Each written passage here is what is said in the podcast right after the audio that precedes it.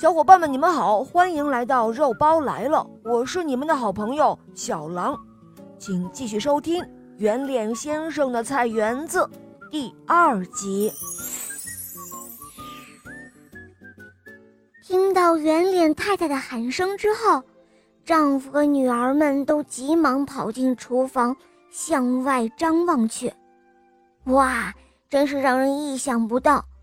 菜园变成一个真正的植物游乐园，里面生长着过山车一般硕大无比的蔬菜。圆脸丽丽第一个走向它巨大的番茄，熟透了的果实自己裂了开来，让小姑娘能够进入这一座红色的森林里去散步。圆脸秀秀在黄瓜白色的小教堂里做起了祷告。圆脸美美在洋葱里旋转着，追逐着它月华般的荧光。圆脸倩倩成功的登上了土豆的顶峰。圆脸婷婷悠然地坐在生菜的中间。圆脸俏俏钻进了青椒的洞穴里探险。他遇到火龙了吗？哈哈，俏俏可没告诉我。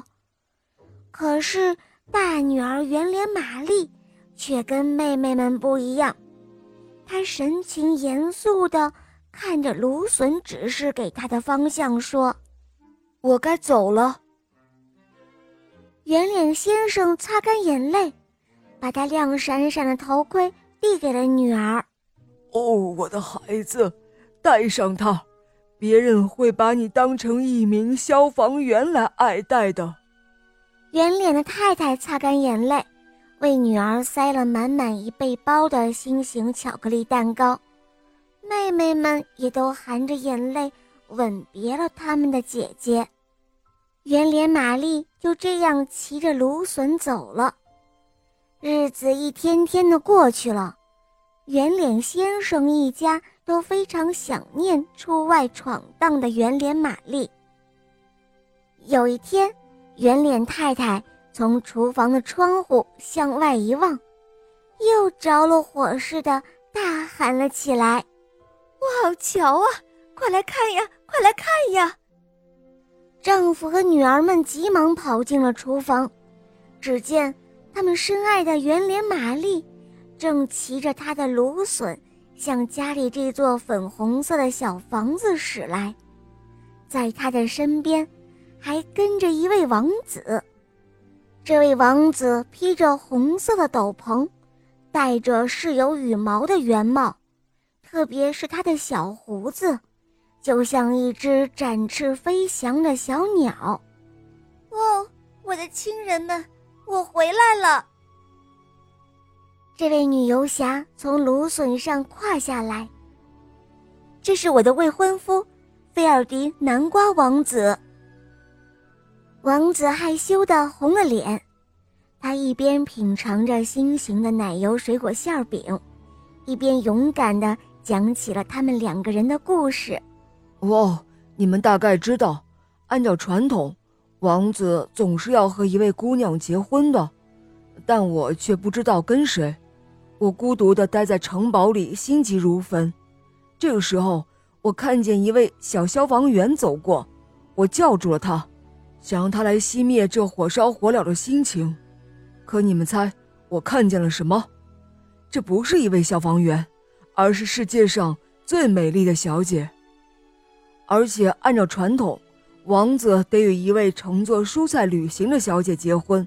他继续说道：“因为我爷爷的爷爷的爷爷娶的是灰姑娘。”哦，圆脸先生说。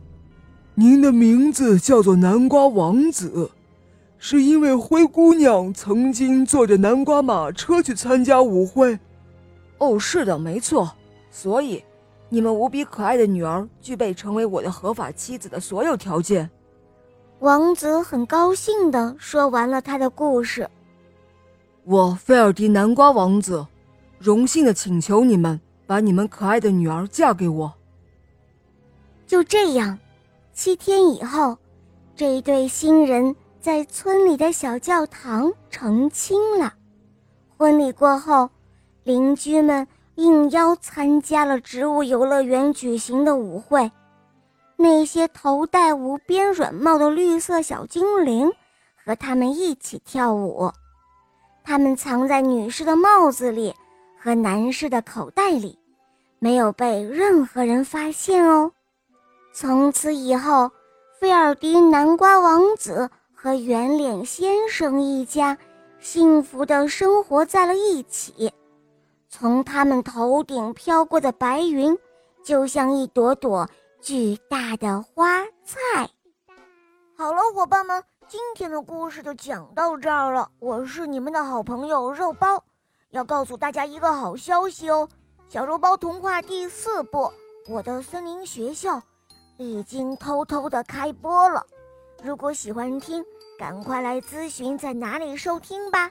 好了，小伙伴们，我们明天再见，拜拜。